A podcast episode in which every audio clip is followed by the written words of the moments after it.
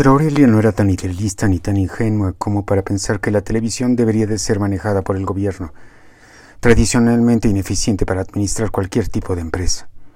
El gobierno no haría más que convertir a la TV en un instrumento ideológico o partidista, y sería aburridísimo. Sabía que la televisión era un negocio, de lo que se quejaba era del éxito fácil, de la falta de imaginación. Sabía que era posible transformar a los medios masivos en herramientas del desarrollo sin que estos dejaran de ser un negocio para alguien. De otra forma no se podrían financiar y desaparecerían. Pero en realidad Vicky ni siquiera estaba viendo sortilegio, es decir, Miraba hacia la pantalla sin registrar las imágenes ni la historia. Además era casi imposible escuchar algo, puesto que la música que venía de abajo invadía todos los rincones de la casa y ciudades aledañas. Aurelia se dio cuenta de inmediato que su madre estaba deprimida. Tomó el control remoto y apagó la pantalla. Vicky no protestó. ¿Qué pasa, mamá? preguntó Aurelia con suavidad, sentándose en la cama al lado de su madre.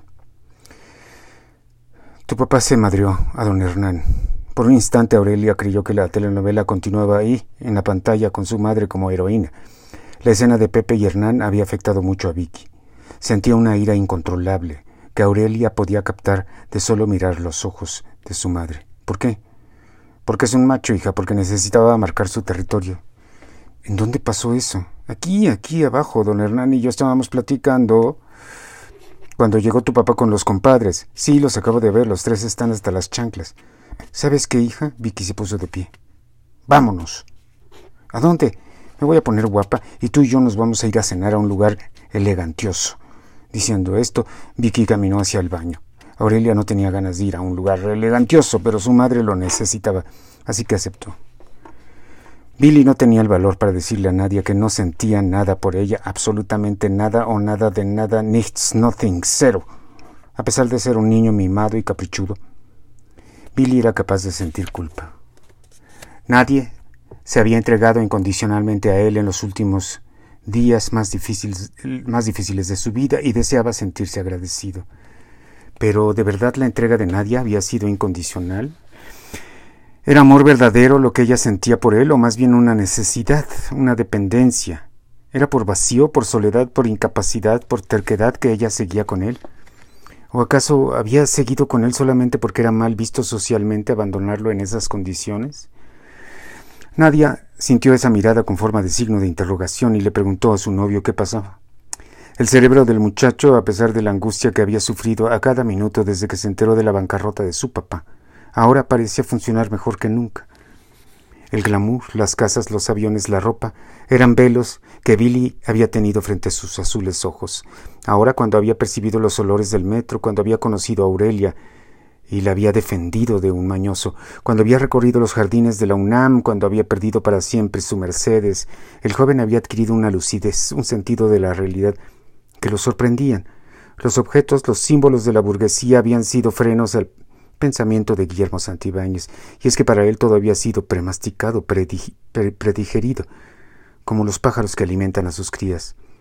La realidad de su ser le había llegado de golpe, como la bocanada de calor que percibió la primera vez que bajó los túneles del transporte colectivo. En aquellos momentos Billy no se había encontrado a sí mismo, no sabía quién era, pero después de todo, ¿quién lo sabe de cierto?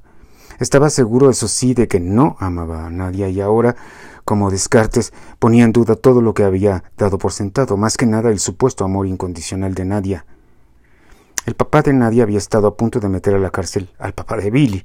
¿No era entonces la culpa la que estaba dictando el comportamiento de Nadia?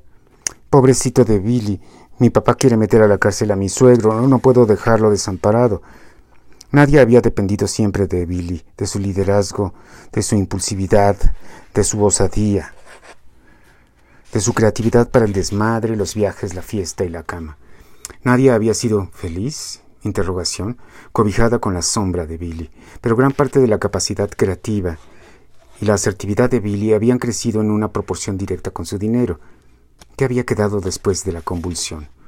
Primero pensó que solamente horror y angustia, el miedo, consecuencia de haberlo perdido todo, era la emoción primigenia, pero ahora el miedo iba cediendo poco a poco y Billy se había dado cuenta de que sí había quedado algo después del exterminio, de la Tercera Guerra Mundial. La curiosidad que sentía por Aurelia, la necesidad de conocerla más, la emoción de descifrarla eran elementos que probaban la hipótesis de que Billy sí tenía sangre en las venas, que no había perdido el alma. Y no podía amar a un ser anodino, a una niña rica tonta, sin más ambición que casarse, tener hijos y vivir una vida burguesa normal. Billy en esos momentos se dio cuenta de que se rehusaba a, volverse un Kent, un muñeco predestinado de hule sin más personalidad que la que le dieron los objetos, los símbolos de la clase triple A. Llevas años viéndome y no dices nada, Billy. ¿Qué onda? preguntó angustiada Nadia, mientras tomaba las manos de su novio con desesperación. ¿De verdad me amas? preguntó honestamente, intrigado, Guillermo Santibáñez. Claro que te amo, no manches, ¿por qué me preguntas eso? Es que creo que no me amas, que sigues conmigo porque te da miedo quedarte sola, porque tu vida no tiene más, más contenido que el que depende de mí, de lo nuestro. Nadia lo miró con una mueca como de chino leyendo sánscrito. ¿Qué te pasa, eh? ¿Te movió el tapete la hija de la cocinera? Ella no tiene nada que ver, contestó Billy, dándose cuenta de que hablar con Nadia era como platicar con un oso de peluche parlante con las pilas bajas, aunque tampoco era tan tonta como, como para no darse cuenta de que Aurelia había causado un efecto en el galán. En todo caso, antes de que replicara nadie, ya había bajado Valeria vestida y colegiala, con unos tacones gigantes y dejando de ver dos pechitos como cachorros de melón. Valeria se veía espectacular y claro parecía de dieciocho años, lo que era indispensable para entrar al antro. ¿A dónde vas? preguntó Billy frunciendo paternalmente el ceño. ¿Es el uniforme de la escuela nueva? agregó con disque sentido del humor. Al antro. ¿Con qué lana? Voy con Kate, mi vecina. Ay, hermanita, eres genial. Gracias, coqueteó Valeria. ¿A poco creías que me iba a quedar encerrada en esta casucha? Por lo visto, agregó Nadia tratando de ser ingeniosa. Los vecinos han causado un gran impacto en la familia. ¿Por qué lo dices, Nadia? ¿No sabes que tu hermana y Aurora, o como se llame, Aurelia, interrumpió Billy. ¿A poco? preguntó Valeria, Valeria curiosa. No, sister, no hay duda en... No hay nada entre ella y yo. Nadia está alucinando. ¿De verdad crees que estoy alucinando? Bueno, yo los dejo con sus broncas maritales. Bye. La mini mini de Valeria voló como tutú cuando ésta se dio graciosamente la vuelta sobre sus mega tacones y salió por la puerta principal. Vicky, guapa, orgullosa, renovada, se encontró con Kate estrenando lo último, último de la moda juvenil. La ropa y los accesorios eran auténticos. Ya no necesitaba usar marcas pirata. Kate era el real deal. No había detalle que no estuviera perfecto. Vicky tuvo el impulso de decirle a su hija que estaba muy despechugada cuando ella misma miró hacia abajo y se dio cuenta de que la blusa negra que se había puesto tenía un marcado escote en B, B de se te ve todo. Se contuvo. Ella y Kate ya habían hablado del antro, de que Casiano las llevaría a Kate y a Valeria a uno o varios centros de entretenimiento para jóvenes. Vicky le había dado dinero incluso. Le dijo a su hija que pasarían primero a algún restaurante elegante donde se bajarían Vicky y Aurelia y que luego Kate y Valeria podían ir a donde fuera, siempre con la supervisión de Casiano.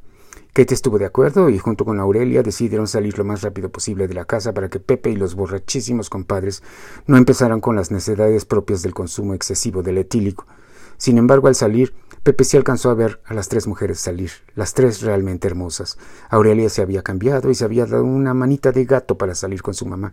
Quiso alcanzarlas, pero tropezó con la mesa del centro y solo alcanzó a preguntar ¿A dónde van? A la mesa del centro se le cayó una pata y los París de noche que descansaban sobre la misma se derramaron sobre el mármol y un tapetito blanco que había debajo. Los compadres se carcajearon y Lucy se ofreció a levantar a Pepe. No pudo y cayó encima de él, con todo y su peso completo.